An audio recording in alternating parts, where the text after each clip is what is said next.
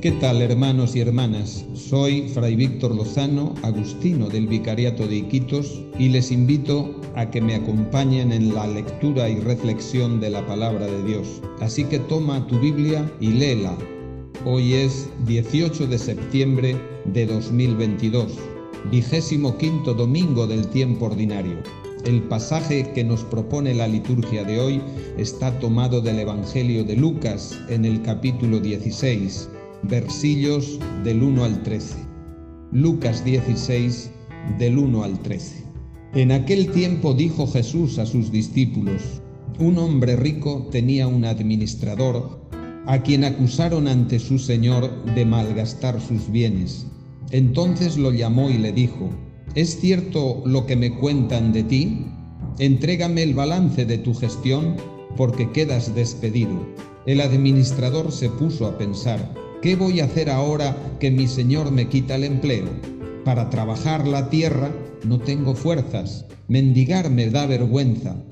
Ya sé lo que voy a hacer para que cuando me echen de la administración encuentre quien me reciba en su casa. Fue llamando uno a uno a los deudores de su señor y dijo al primero, ¿cuánto debes a mi señor? Este respondió, cien barriles de aceite. Él le dijo, aquí está tu recibo, date prisa, siéntate y escribe cincuenta. Luego le dijo al otro, ¿y tú cuánto debes? Él contestó, cien sacos de trigo. Le dijo, aquí está tu recibo, escribe ochenta. Y el amo felicitó al administrador injusto por la astucia con que había procedido. Y es que los hijos de este mundo son más astutos con su gente que los hijos de la luz. Por eso les digo, gánense amigos con el dinero injusto, para que cuando les falte, los reciban a ustedes en las moradas eternas. El que es de fiar en lo poco, lo es también en lo mucho. El que no es honrado en lo mínimo, tampoco en, en lo importante es honrado. Si no fueron de confianza con el dinero injusto, ¿quién les confiará los bienes verdaderos? Y si no fueron fieles con lo ajeno, ¿quién les confiará lo que les pertenece a ustedes? Ningún siervo puede servir a dos señores, pues odiará a uno y amará al otro, o será fiel a uno y despreciará al otro.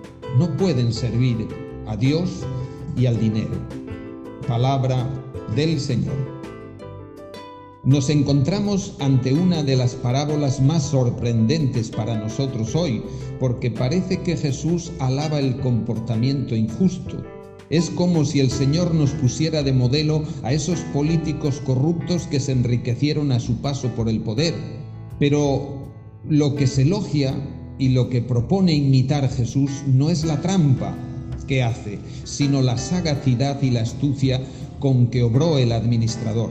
Así, los hijos de la luz no deben imitar la deshonestidad de aquel hombre, sino su habilidad en tiempos difíciles. Lo que elogia del administrador corrupto es cómo logra utilizar sus recursos humanos, su creatividad para salvar la situación.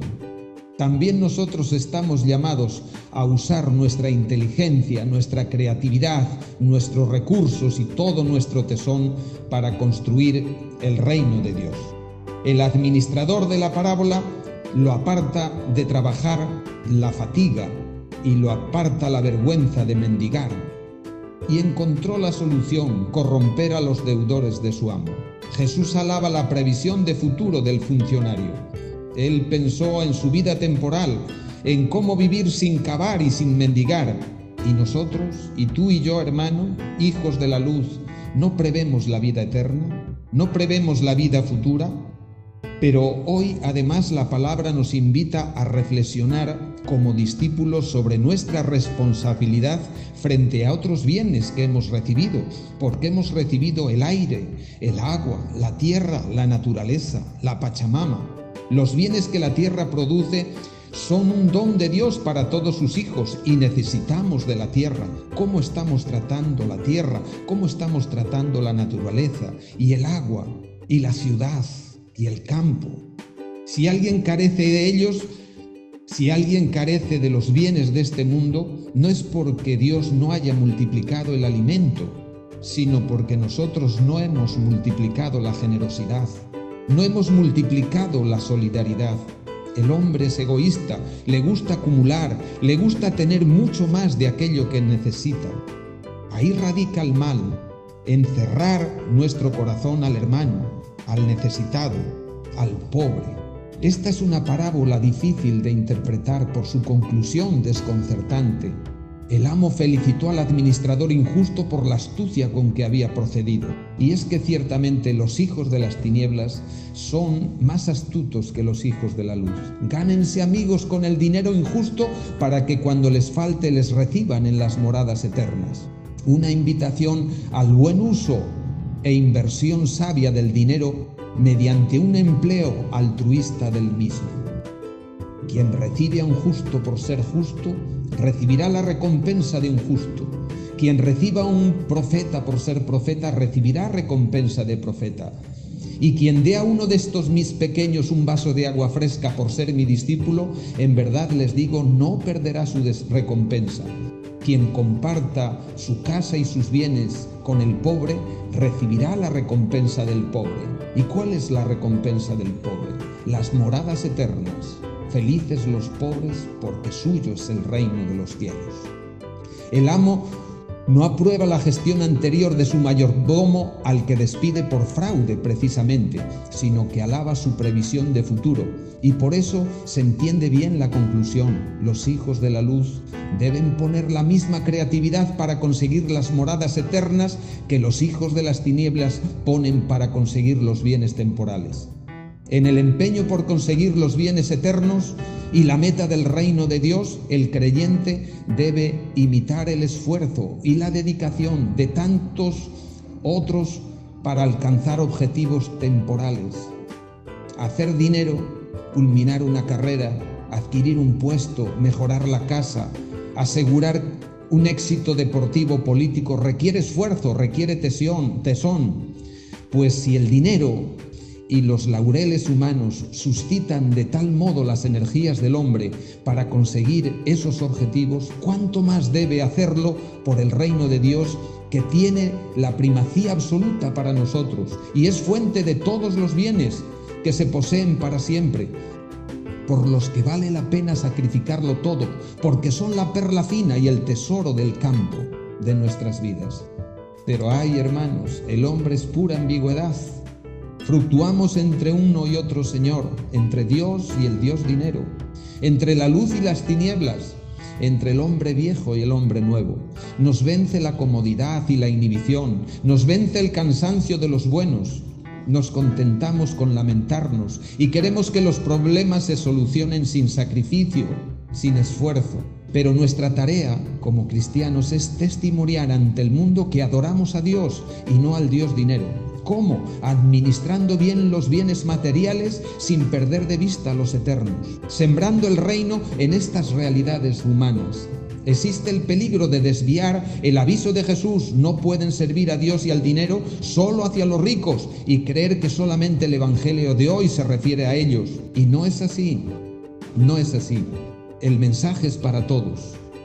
Todos tenemos apetencias, de ricos. Todos tenemos alma de ricos en el fondo.